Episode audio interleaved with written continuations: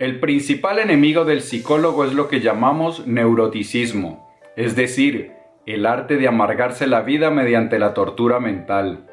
La depresión, la ansiedad y la obsesión son nuestros principales oponentes, y cuando nos dejamos atrapar por ellos, lo que perdemos es la facultad para vivir plenamente. La vida es para disfrutarla, amar, aprender, descubrir, y eso solo lo podremos hacer cuando hayamos superado la neurosis o el miedo, su principal síntoma. Aquí no queremos vidas normales, grises o simplemente estables, les digo a mis pacientes. Queremos aprender a aprovechar todo nuestro potencial. La neurosis es un freno a la plenitud y la salud emocional un salvoconducto a la pasión y la diversión vital. Rafael Santandreu. En comentarios del canal y también en los cursos presenciales que doy, muchas veces me han recomendado este libro, El arte de no amargarse la vida de Rafael Santandreu. Es más, a pesar de que es un libro que ya ha sido, que fue publicado ya hace algunos años, todavía continúa apareciendo en los libros más vendidos de Amazon. Así que, dada la relevancia de este libro, pues he decidido hacer algo muy similar a lo que hicimos con los siete hábitos de la gente altamente efectiva, es decir, una serie. Vamos a hacer una serie de quizá tres o cuatro episodios acerca de este libro para entender, para discutir esos conceptos en profundidad, pero más importante aún para saber cómo podemos aplicarlos en nuestra vida para que dejemos de amargarnos nuestra vida y encontremos la plenitud. En este primer episodio vamos a hablar acerca de las razones por las cuales nos amargamos la vida y vamos a hablar también un poco de cómo funcionan las emociones, porque es importante entender el funcionamiento de las emociones para poder luego negociar con ellas y controlarlas, dominarlas. En el segundo capítulo vamos a hablar acerca de el método y en el tercero y quizás cuarto vamos a ver aplicaciones en situaciones concretas de la vida real. Así que no esperemos más y vamos directamente al asunto. Bienvenido a las Notas del Aprendiz, el lugar que está dedicado a ti, a darte todas las ideas, todas las herramientas para que te conviertas en tu más extraordinaria versión y para que de esta manera vivas la vida extraordinaria que siempre has soñado y que te mereces. Mi nombre es Pablo Arango y si esta es la primera vez en las notas del aprendiz, por favor, considera suscribirte para que no te pierdas ninguna de estas importantes ideas. Bien, en este primer episodio, como lo dije, vamos a ver las dos razones principales, según Santa Eudreu, del amargamiento de la vida y también vamos a hablar acerca de cómo funcionan las emociones, porque es vital entender ese funcionamiento, porque ahí sabiendo cómo funciona es donde podemos encontrar nuestra libertad, liberarnos de las emociones negativas. ¿Cuáles son las dos razones principales de eh, amargarnos la vida? La primera, la terribilitis y la segunda, expectativas irracionales acerca de la realidad. La primera, veamos, vamos con la primera, la terribilitis. Y para esto eh, viene bien mirar el caso que nos cuenta Rafael Santandreu en el libro de Jordi, un estudiante que intentó quitarse la vida. Entonces cuando sus padres llevaron a Jordi al consultorio de Santandreu, pues eh, Rafael le preguntó, ¿Qué, pasó? Entonces el chico le contestó que era que en este trimestre, en la evaluación de este trimestre, había perdido tres asignaturas. Entonces pues Santander le dijo, pero perder tres asignaturas no es tan grave como para querer quitarse la vida. El chico le contestó que es que en su colegio eh, no se puede perder más de dos asignaturas. Si uno pierde dos, más de dos asignaturas, pues repite el año y entonces si él no es capaz de levantar, eh, de mejorar esas calificaciones, pues va a perder el año. Y entonces pues Santander también le dijo, vale, perder el año pues no es algo muy bueno, no es algo que te emocione mucho, pero tampoco es para quitarse la vida.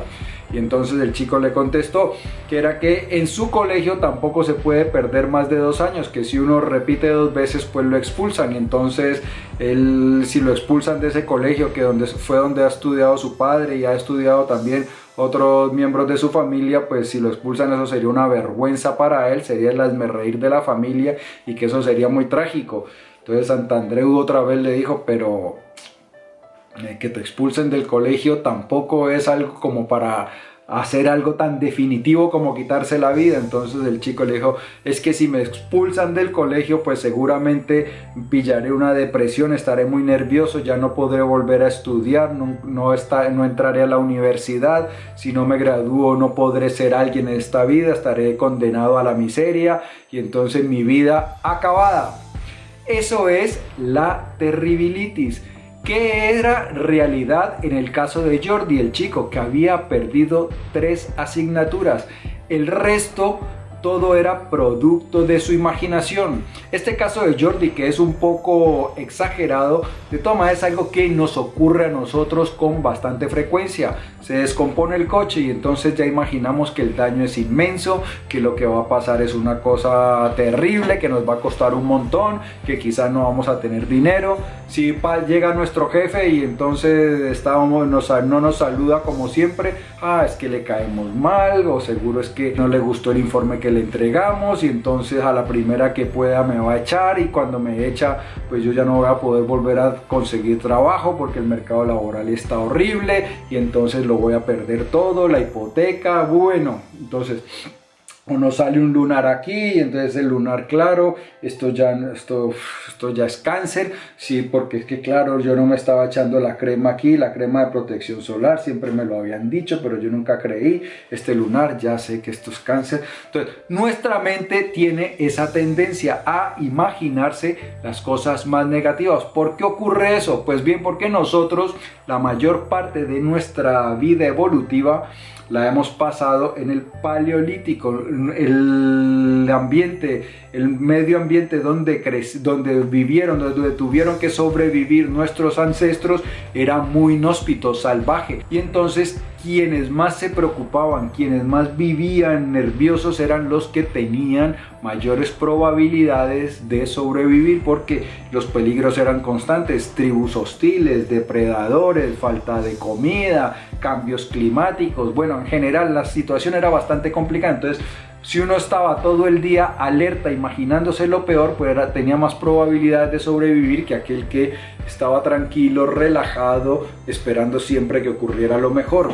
Ahora bien, las situaciones en las que la situación en la cual nosotros vivimos ahora es muy diferente. No estamos amenazados por tantos peligros como nuestros antepasados pero nuestra mente sigue siendo una mente del paleolítico y entonces tiene esa tendencia a generar panoramas mucho más negativos de lo que en realidad son y eso lo que hace después es causarnos malestar emocional. Esas creencias negativas que forjamos luego se traducen en ansiedad, depresión, preocupación, estrés crónico, bueno, todas esas cosas que no nos dejan disfrutar de la vida plenamente, pero que también terminan enfermándonos físicamente y de esta manera eh, empeorando nuestra condición general de vida. Esas creencias negativas exageradas tienen tres características. La primera, que son falsas. La segunda, que son inútiles. Y la tercera, que son que causan malestar emocional. La primera, eh, falsas, como vimos, lo único que era cierto en el caso de Jordi es que había perdido tres asignaturas, luego que iba a perder el año y que iba a perder un segundo año, que lo iban a expulsar del colegio, que no iba a entrar a la universidad, que su vida estaba arruinada esas cosas eran invenciones, nada de eso era cierto. Sin embargo, él lo consideraba como si realmente lo fuera así y por eso entonces, antes de que su vida se acabara más adelante, pensó en acabarla él mucho, ahorrarse todos esos pasos. Lo segundo, que son inútiles, eso no sirve para resolver el problema. A Jordi, a imaginarse todo ese escenario tan negativo, para nada le sirve ah, con lo que tiene que hacer, que es estudiar un poco mejor, y, recuperar esas, esas asignaturas. Y la tercera es lo que vimos que pasó, que generan un malestar emocional que nos causa un detrimento en nuestro bienestar general. La segunda causa son las expectativas irracionales acerca de la vida. Resulta que nosotros los seres humanos desde pequeños vamos, a, vamos acumulando preferencias. Hay cosas que nos gustan más y otras cosas que nos gustan menos. Y resulta que sin pensarlo, sin darnos cuenta, casi siempre vamos deseando que la vida se acomode a nuestras preferencias. Queremos que el clima sea el que más nos gusta, que si vamos a la playa que no llueva o que, que la temperatura sea tibia.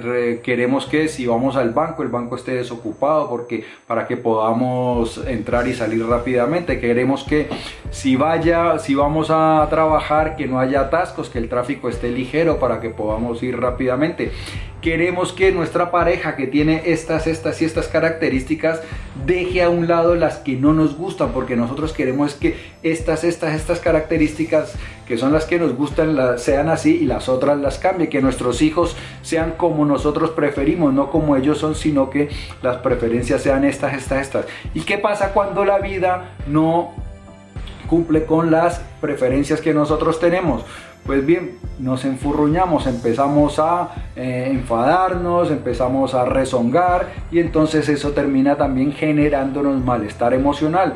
Pero cuando miramos las cosas detenidamente vemos que es bastante ridículo. Es ridículo estar esperando que el universo, que la realidad esté acomodándose continuamente a como yo prefiero que sea. Que me despeje en el tráfico cuando yo voy al trabajar, que nadie se le ocurra ir al banco a la hora que a mí se me ocurra ir, que mi pareja sea siempre como a mí me gusta que sea y no como y que esas otras esas otras características, esos otros viciecitos que tiene que los deje a un lado porque a mí me enfadan, que si yo voy a una reunión que se hablen de los temas que a mí me gustan y que no me toquen los temas que me hacen sentir incómodo. Entonces, cuando yo pienso de esa manera, pues lo que encuentro es frustración, porque si ya sabemos algo es que la realidad es bastante indiferente a nuestras preferencias. La realidad se va desplegando como a ella le da la gana y no nos pregunta a nosotros qué es lo que queremos o qué es lo que no queremos.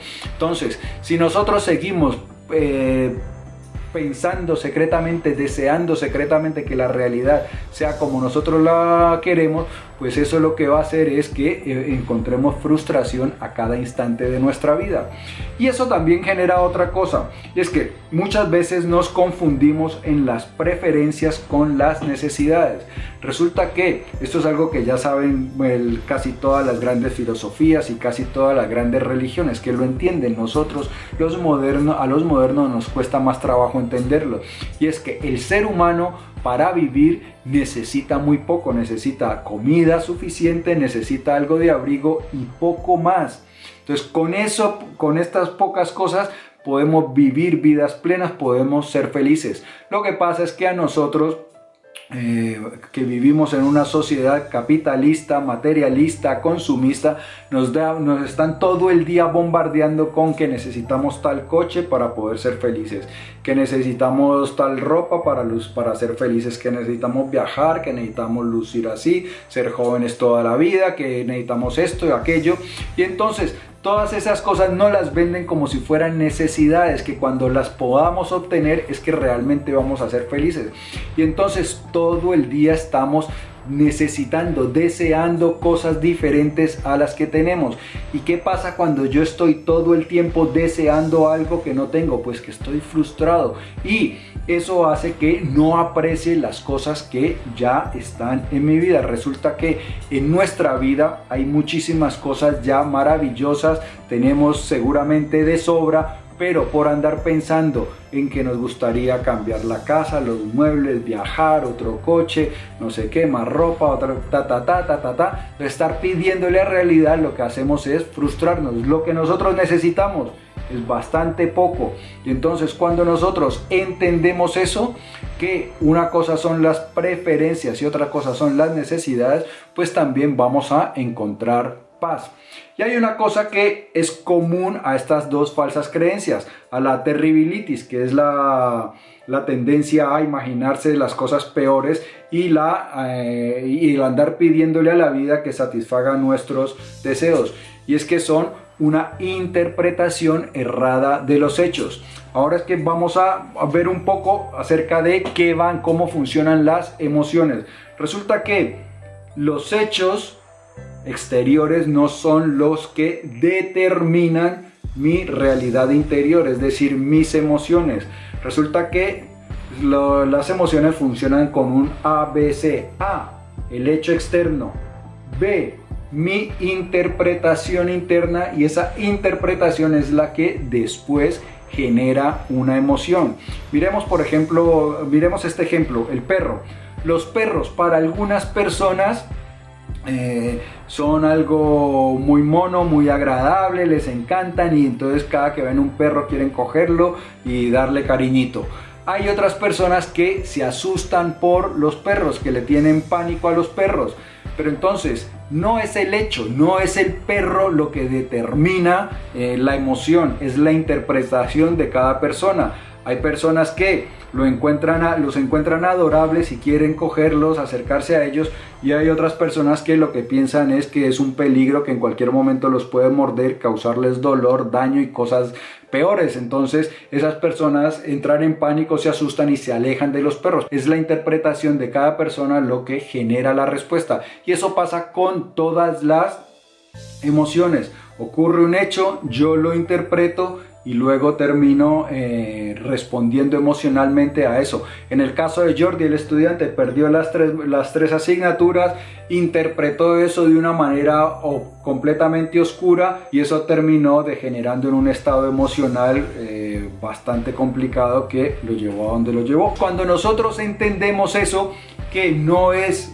el, hecho en sí lo que genera la emoción, sino la interpretación que yo le estoy dando, entonces ahí se abre la puerta para transformarnos, para cambiar, para mirar las cosas con desde una perspectiva más positiva y de esta manera evitar que se generen esos estados emocionales negativos y que nos causen tanto daño. Entonces, las emociones son tres pasos, hecho, interpretación y luego ya ocurre la emoción. En el próximo vídeo de esta serie vamos a ver el método, vamos a explicar el método de Rafael Santandreu para controlar estas emociones y evitar amargarnos la vida más de lo que deberíamos.